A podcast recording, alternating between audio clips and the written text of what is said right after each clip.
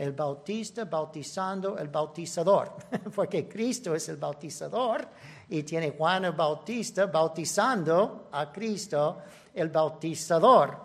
Ah, o podemos llamar esto porque especialmente estaremos hablando en versículo 15 cuando mm, Juan el Bautista dice, yo no debo bautizarte a ti.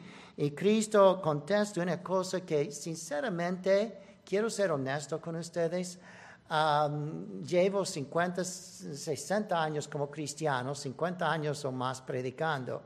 Y hay muchas cosas, habiendo leído la Biblia muchas veces, muchos comentarios que todavía no comprendo bien. una cosa es lo que voy a predicar un poco esta noche ah, con mi ignorancia. Y eso es la idea de por qué debe Juan Bautista bautizar a Jesús. Y Cristo dice en versículo 15, conviene para que cumplamos toda justicia. Conviene para que cumplamos toda justicia. Eso es un dicho bastante difícil de entender. Algunos que van a los seminarios van a tener mejores explicaciones de lo que ustedes tendrán. Pero tiene esto, hay algunos dichos que son tan profundos que, y tan buenos para nosotros, la vida cristiana, que tenemos que meditarlo. Y es como cuando yo les predico de temas como en Cristo, en Jesucristo. En el Nuevo Testamento prediqué más de un año de en Jesucristo, ah, porque aparece muchas veces el Nuevo Testamento, en el Señor, en Cristo y es una profundidad tremenda. Ah, también cuando predico una serie de sermones acerca de Dios. ¿Quién es Dios? ¿Cómo es Dios? Yo no sé. es que puedo decir que dice la Biblia, lo que entiendo de la Biblia, pero sinceramente, eh, si uno puede entender Dios, tiene que ser Dios para entender Dios. Así que hay ciertos temas que nunca logramos entender pero primero de Corintios 13 dice que un día estaremos con el Señor y allí vamos a entender cosas como estamos entendidos, comprender cómo estamos comprendidos nosotros, conocer cómo estamos conocidos por el Señor. Hay cosas que allí podemos preguntar al Señor y hay cosas seguramente como algunas cosas que yo predico que usted va a decir, Jesús, Pastor Ricardo predicó tal cosa que significaba esto. ¿De verdad? Y el Señor va a reírse un poco y decir, Pastor Ricardo no entendía esto o la otra cosa. Pero hay otras cosas que trato de hacer con toda humildad lo que pueda y espero que sea. Pero esta noche es un tema de esos. Tengo 20 minutos para explicar un tema que realmente merece cuatro sermones o mucho más que eso, muchos sermones amplios para entender. Pero vamos a ver cuán rápido puedo hablar y cuánto podemos sacar de provecho aquí. Cuando llegamos a conocer a Cristo, nuestras vidas son cambiadas, transformadas realmente, y empezamos a tener un nuevo propósito en la vida. Ese es el caso de Juan Bautista y Jesucristo. Juan y Jesús eran primos. Probablemente jugaban juntos toda su niñez y juventud, ¿verdad? No sabemos casi nada de Jesús en su niñez y juventud, pero probablemente se conocían. Pero segundo de Corintios 5, vamos a comenzar allí antes de Mateo 3. Mm, ah, creo que es el domingo que voy a mencionar eso en otro contexto. Pero segundo de Corintios, normalmente escribo aquí todos los versículos, pero decidí abrir mi Biblia con ustedes para leer esto juntos. Hebreos 5. Podemos comenzar en versículo 11, conociendo la idea de conocer. Conociendo pues el temor del Señor, persuadimos a los hombres. Lo que me motivó para servir al Señor en 2 Corintios 5, 11 es conocer al Señor y el temor del Señor. Yo estoy seguro que muchos no sirven al Señor porque no conocen, no conocen bastante bien al Señor. Si usted realmente, y esa es mi oración, Señor, ayúdanos a conocer al Señor y amar al Señor, y ese de conocer tu temor, tu amor nos va a motivar, persuadir para persuadir a los hombres, para servir a Dios, ¿verdad? Así era con Juan Bautista. Él conoció a Jesús toda su vida, pero en este tiempo del bautismo de Jesús, cuando el Espíritu Santo vino encima como paloma, parece que Dios abrió el entendimiento de Juan Bautista como nunca antes. Hay muchas veces que los profetas del Antiguo Testamento, posiblemente Juan, predicaban cosas que no entendían. Puedes leer eso en 1 de Pedro y 2 de Pedro 1, que dice los santos profetas de Dios no entendían muchas cosas que estaban diciendo, porque mucho fue reservado para nosotros, porque ya que sabemos de Jesucristo y cómo murió, resucitó, entendemos mucho de qué hablaron los profetas. Hay muchos que todavía no entendemos mucho de la segunda venida de Cristo. Pero a través de dos mil años de la iglesia, desde el tiempo de Cristo hasta ahora, hay personas estudiando la Biblia y por muchos, muchos años, y todavía, la mayoría de los cristianos eran lo que llamamos amilenialistas. Y no creían que Cristo iba a reinar literalmente en un milenio. No creían, primero de Tesalonicenses 4, no creían en 1 Corintios 15 que en un abrir y cerrar de ojos, en sonido de trompeta, con voz de arcángel, todos los cristianos íbamos a desaparecer con Cristo en las nubes estar siete años en el cielo para recibir galardones, mientras que hay siete años de tribulación en la tierra, y entonces vamos a bajar con Cristo en Apocalipsis 19 para la batalla de Armagedón y reinar en Apocalipsis 20 mil años con Cristo, hasta que, según de Pedro 2 y 3, Cristo quema toda la tierra y lo lo hace en todo nuevo, y ya tenemos Apocalipsis 21 y 22, la nueva tierra y los nuevos cielos, donde vamos a reinar con Cristo para siempre.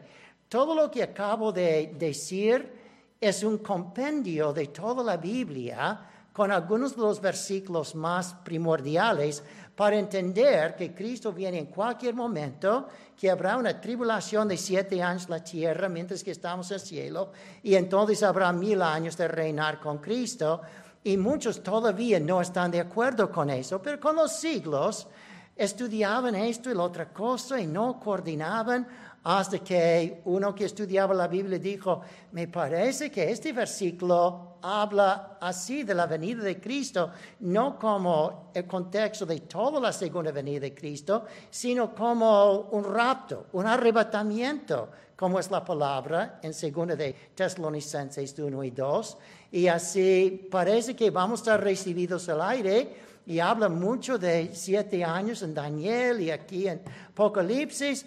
Y juntando las ideas, ya llegaron a un entendimiento pre-tribulacional, premilenial, y para tomar la Biblia literalmente, para cumplir las promesas de Dios los israelitas, es la única manera de entender la Biblia. Y si no entiendes la Biblia de esa manera, hay mucho de la Biblia que nunca vas a entender, porque es la única manera de entenderlo literalmente. Pero de cualquier manera, encontramos aquí de conocer al Señor. Es un tema tan profundo que sabemos algunas cosas y otras cosas no tanto. Y así que tenemos que siempre estar aprendiendo, pero a lo mejor nunca llegamos a un entendimiento perfecto hasta venir Cristo y nos explica estas cosas. Pero por más que conozco a Jesús, más tiempo paso con el Señor leyendo la Biblia, orando, sirviendo a Dios, más voy a estar motivado para servirle como Juan Bautista. Seguimos entonces versículo 13, 2 de Corintios 5, versículo 13. Si, si, si estamos locos, dice Pablo, es para Dios. Si somos cuerdos, es para vosotros. La gente creyó que Pablo era loco consagrando toda su vida al Señor. No sé si eso ha pasado a usted, que la gente dice, ¿por qué pasas tanto tiempo en la iglesia? ¿Por qué pasas tanto tiempo hablando de Jesucristo? ¿Por qué pasas tanto tiempo orando y siempre hablando de la oración? ¿Por qué tú en Facebook siempre escribes cosas de la Biblia? ¿Por qué tú estás tan loco para siempre querer hablar de Dios y servir al Señor? Bueno, por más que conoces a Cristo, más el mundo cree que eres loco. cuando realmente eres tú que eres cuerdo, ¿verdad? Porque estás tomando lo importante como importante y ellos no tanto. Pero dice, si somos locos, eh, eh, dice allí para Dios. Dios sabe, porque estamos entusiasmados para servirle. Pero si estamos cuerdos, si, me restringo, si digo, bueno, no voy a comportarme con tanto entusiasmo como siento adentro, ¿verdad? Eh, es que yo no soy un pastor siempre calmado, ustedes saben, ¿verdad? Pero como muchos pastores han dicho, Ustedes no saben cuánto, ¿verdad? Quiero sobresalir, ¿verdad? Mi predicación. Si no fuera por este micrófono y estar en línea, yo estaría abajo y arriba y como toda mi juventud siempre estuve caminando, pero ya tenemos que estar en cámara, ¿verdad? Así tengo que restringirme y para ustedes estoy cuerdo en esto, medio cuerdo. Pero el hecho es que tenemos que reconocer que para la gente tenemos que demostrarnos cuerdos, ¿verdad? Pero delante de Dios, aleluya, Señor, cuánto te amo, Señor, ¿verdad? Ay, tú eres loco de decir que amas al Señor tanto. Bueno, considérame loco si quieres, pero solo para Dios. Delante de usted voy a tratar de mantenerme cuerdo, guiado por el Espíritu y no controlado por mis emociones. Versículo 14. Porque el amor de Cristo, esto habla especialmente que Cristo me ama a mí el amor que Cristo tiene para mí, el amor de Cristo, que viene de Cristo, aunque puede hablar de mi amor para Cristo, pero creo que está diciendo, Él me amó primero, por eso le amo a Él. Es el amor de Cristo, sabiendo que me ama tanto que me constriñe, ¿verdad? Pensando esto, que si uno murió por todos, luego todos murieron. Yo quiero morir a mí mismo, ¿para qué? Versículo 15. Por todos Cristo murió, para que los que viven ya no viven para sí, sino para aquel que murió y resucitó para ellos. Así que sabiendo que Cristo sufrió tanto por mí, murió por mí, me hace querer morir a mí mismo y vivir para Cristo. Yo quiero dedicar mi vida a Cristo. No me importa cómo me tratan a mí. Yo quiero servir a Cristo. Versículo 16. De manera que nosotros de aquí en adelante nadie conocemos según la carne. Ese es el versículo principal que quería, mencionar aquí. Nadie conocemos según la carne, y aun si a Cristo conocimos según la carne, ya no le conocemos más. Pero conociéndole de modo que si alguno está en Cristo, nueva criatura es, mi vida es nueva, las cosas viejas pasaron, he aquí, todos son hechas nuevas. Y todo esto proviene de Dios que me cambió de esa manera. Así encontramos aquí que Pablo dice, yo conocí a Jesús caminando por las calles de Jerusalén, a lo mejor se encontró con Jesús alguna vez, ah, escuchó mucho de Jesús, no creía en Jesús, pero Pablo parece que tenía algún contacto con Jesús en la carne, pero dice que ya que le conozco espiritualmente, todo es diferente. No era lo mismo como Juan Bautista jugando con él como niño, ya es conocer quién es de verdad. Y es como Pedro en, en el barco, que Cristo calma la tempestad y Pablo y Pedro dice, ¿quién es usted? Apartaos de mí, somos pecadores. No nos dimos cuenta de tu poder, de tu majestad, que hasta los vientos y el mar obedecen su voz. Y así es que nosotros conocemos, sabemos mucho de Cristo, pero ¿conocemos a Cristo? En Mateo 3 encontramos Juan el Bautista que empieza a conocer a Cristo. Ah, yo tenía muchas cosas para decir esta noche, pero voy a terminar las, antes las once y media, ocho y media, así que a lo mejor hago la mitad o menos de lo que quería hacer. Aquí encontramos entonces Mateo 3, 11. Yo a la verdad os bautizo en agua para arrepentimiento. Los fariseos, dice Juan, ¿por qué estás bautizando a la gente? ¿Qué autoridad tienes? Yo no soy nada más una voz, pero sí bautizo, pero solamente en agua para arrepentimiento. Pero el que viene tras mí, cuyo calzado yo no estoy digno de llevar, es más poderoso que yo, y Él os bautizará en Espíritu Santo y fuego. Sinceramente, yo no sé si en este momento Juan Bautista sabía que estaba hablando de su primo en la carne, Jesucristo. O él está diciendo, Dios me mandó a predicar que viene el Mesías mirando desde Daniel, mirando Jeremías, puso fechas.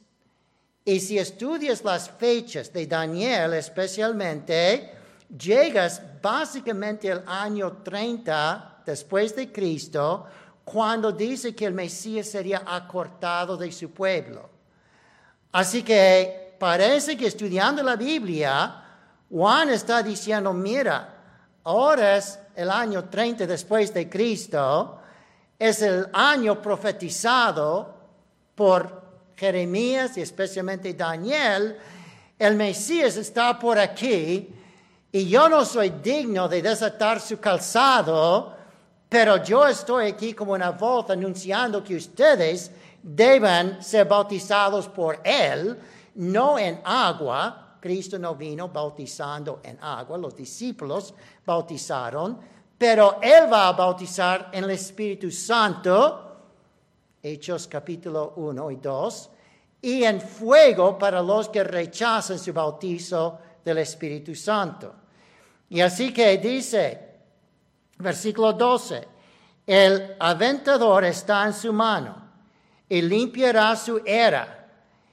Así que dice, los judíos, puede decir la iglesia cristiana, está llena de mucha escoria, de mucha suciedad. Y dice, el Señor va a limpiar la religión, va a limpiar judaísmo, va a limpiar aquí, ¿verdad? La iglesia incluso es más, su aventador su mano limpiará su era y recogerá su trigo en el granero y quemará la paja en fuego que nunca se apagará. Si usted si Mateo 13 las parábolas mm, del reino, um, dicen los ángeles en una parte por allí, Señor, debemos ya mira, hay mucha cizaña que ya debemos arrancar toda la cizaña. El Señor dice, no, vas a dañar el trigo, espere el último día y yo voy a quemar toda la cizaña y preservar el trigo. Y así es que está hablando de ese último día. Y entonces Juan reconoce aquí cuatro cosas. Y no creo que tendré tiempo para las últimas dos cosas después de los cuatro. Vamos a ver. La primera cosa que reconoce es la dignidad de Jesucristo. La dignidad de Jesucristo. Yo soy digno, pero Él es digno, ¿verdad? Cuando uno conoce a Cristo personalmente y recibe a Cristo por fe en su corazón, reconoce su propia indignidad y empieza a apreciar todo lo que es Cristo, todo lo que es Dios, qué amor tan grande tenía para nosotros. Y aunque uno sea como Juan Bautista, más tarde veremos aquí lo que hemos leído ya varias veces, que Juan es el profeta más grande de todos los profetas. Aunque usted sea el profeta más grande de todos los profetas, vas a sentirte como la escoria de la tierra, como dice Pablo. Todo lo que para mí era ganancia lo cuento como escoria perdida, ¿verdad? Juan Bautista, aunque sea el más grande en el reino del Señor, ah, hasta la fecha, con ser profeta más grande, él dice, yo no soy digno. Por más que conoces a Jesús y la grandeza de Jesús, por más que aprecies a Jesús, menos piensas de ti mismo, más sucio te ves esta semana. Me, pasé, me pasó como tres o cuatro veces, era interesante. Siempre hay personas que quieren hacerse amigos en Facebook de todo el mundo, ¿verdad? Um, y entonces yo miro un poco para estar seguro que no son, ¿verdad? personas malas y eso. Pero de cualquier manera, dos o tres, cuatro veces miré un subtítulo en las personas que querían hacerse amigos. Yo soy el cristiano más grande del mundo. Oh, yo soy el que más amo a Jesús. Y yo digo, esta gente no conoce mucho al Señor, ¿verdad? Por más que uno se cree de mucha fe, yo sé que tiene poca fe. Por más que uno conoce al Señor y se conoce a sí mismo, más infiel, más poca fe, menos fe tiene o, se ve como menos fe. El hecho es que muchos se jactan. Yo conozco mucho de la Biblia. Yo he estudiado la Biblia por 60 o más años, ¿verdad? Y siento que no conozco la Biblia. Como digo, de lo que vamos a ver aquí, ya no tengo ni tiempo para ver esto de qué significa de cumplamos toda justicia, ¿verdad? Va a ser la próxima vez. Pero de cualquier manera, ni entiendo eso. Y el hecho es que tenemos que reconocer que por más que conoce la palabra, más sabe que no conoce la palabra.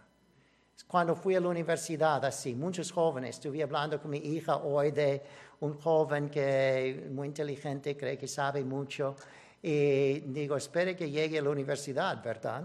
Allí va a ver que no sabe tanto. Yo, como digo, hice más o menos bien en high school, no, no, no, no tan bueno como mis hijos, pero más o menos. Y entonces llegué a la universidad y en vez de ya mirar cómo, cuánto sabía, solo miré cuánto no sabía.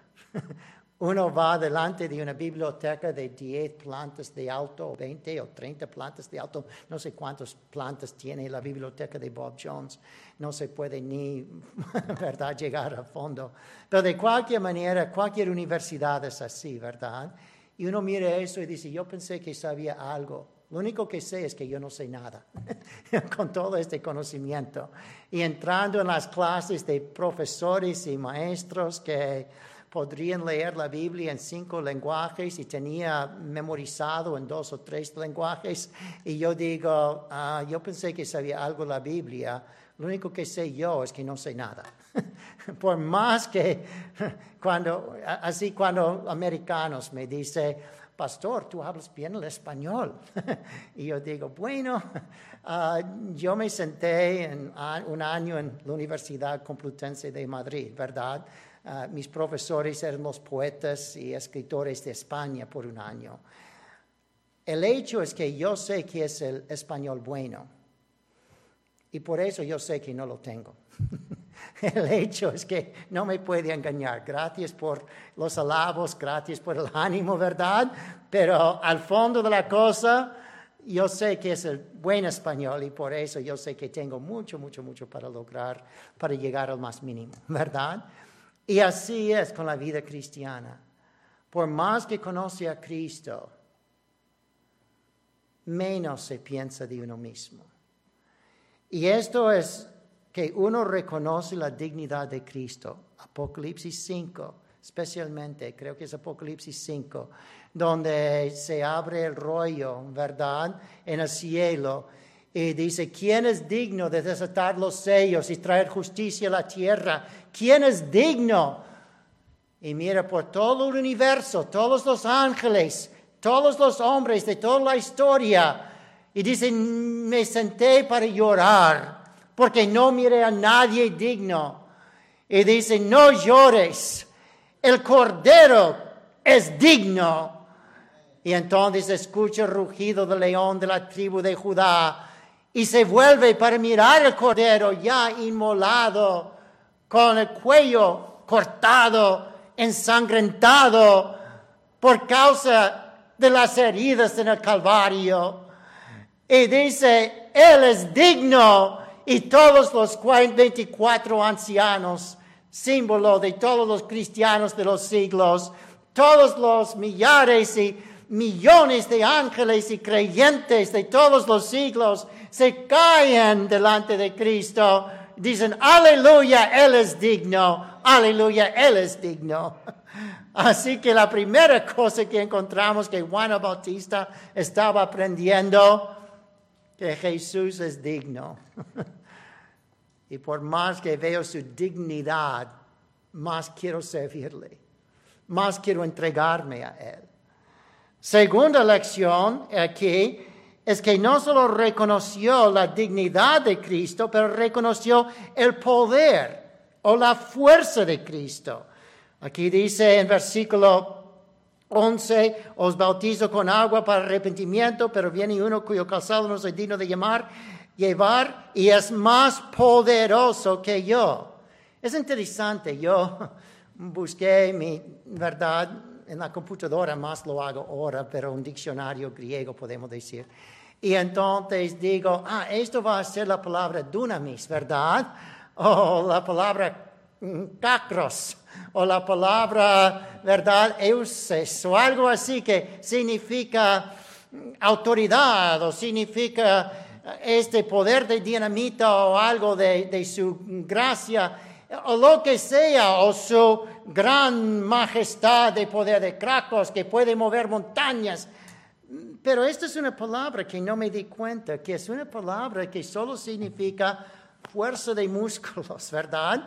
Me pregunto si Juan está pensando cuando estaba jugando con Jesús en su juventud, quién es más fuerte para hacer esto o otra cosa. a lo mejor, aunque Jesús era seis meses menor que él, era más fuerte que él. Tenía que ser un hombre fuerte para ser latigado con estos látigos de piedras o de vidrio o metal que le daba y le daba antes llevar la cruz. Y en su espalda tan ensangrentada. Y entonces, después de toda la noche allí con los discípulos en Getsemaní, y las burlas de los soldados y la corona de espinas para hacerle perder toda sangre, tantas burlas de golpearle hasta que su cara parecía ni humano ni animal hinchado y púrpura. Y este Jesús entonces le cargaron la cruz. Cuando nos dice nosotros hay que cargar, cargar tu cruz y seguirme, Cristo supo de qué estaba hablando, de cargar la cruz. Cuando uno ya ha perdido su sangre, ya ha perdido su sueño, no ha tenido nada para tomar, está de toda debilidad y todavía puede cargar la cruz por lo menos medio camino, hasta que Simón Sirene tiene que cargarlo de demás. Y entonces está fuerte para ser crucificado por las horas en la cruz, perdiendo toda su sangre. Este es uno que tenía fuerza una fuerza que se explica, creo, en Lucas 11, 20. Cristo echa fuera demonios. Y ellos dicen, ¿tú tienes poder, fuerza para echar fuera demonios? En Lucas 11, 20, si por el dedo de Dios, ese poder de Dios, echo fuera los demonios, ciertamente el reino de Dios ha llegado a vosotros. 22, cuando viene otro más fuerte, fuerte que él, lo vence, le vence. El Señor está indicando, yo soy más fuerte que el diablo. En Judas, según de Pedro, dice que ni Miguel el arcángel, el más poderoso de todos los ángeles, se atrevía a proferir palabra contra Satanás. Los discípulos no podrían echar demonios fuera si no fuera por el poder de Jesús obrando en ellos. Pero Jesús tiene ese poder que es una fuerza potente para vencer al diablo. Tú y yo enfrentamos demonios, diablos cada día, ¿verdad? Y no tenemos fuerza para seguir adelante, pero tenemos un hombre más fuerte que puede ser como uno que Judas 24, 25 dice que estoy en un edificio de fuego y viene uno subiendo, quemando sus manos, hiriendo sus manos con el fuego para rescatarme del fuego. Este es un hombre fuerte para rescatarme del infierno, para vencer al diablo y darme victoria y hacerme más que vencedor, fuerte para sostenerme para ayudarme a no pecar tanto como antes. Juan comenzó a verle como digno. Siguió mirándole como fuerte, más fuerte que el infierno, más fuerte que el diablo, más fuerte que el pecado, más fuerte que el último enemigo, la muerte el que es todopoderoso. Apocalipsis 1.17. Aquí encontramos entonces que este hombre fuerte Es Él que puede rescatarnos del juicio del infierno, del poder del pecado y de la muerte. Luego reconoció el poder santificador de Cristo que puede limpiar el pecado.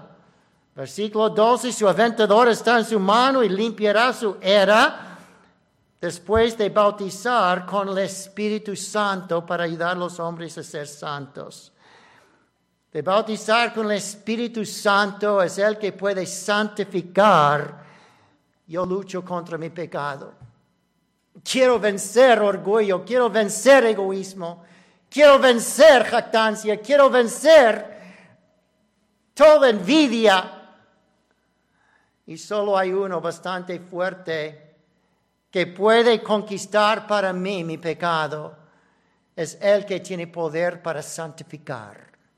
El santificador, Jesucristo, que tiene poder para bautizarme en el Espíritu lavarme. Bautismo significa en parte lavar toda mi conciencia, dice primero de Pedro 3:20. Lavar mi corazón, lavar mi alma, lavar mi conciencia, como el agua lava mi cuerpo. Y este es el que da de su espíritu para santificarme.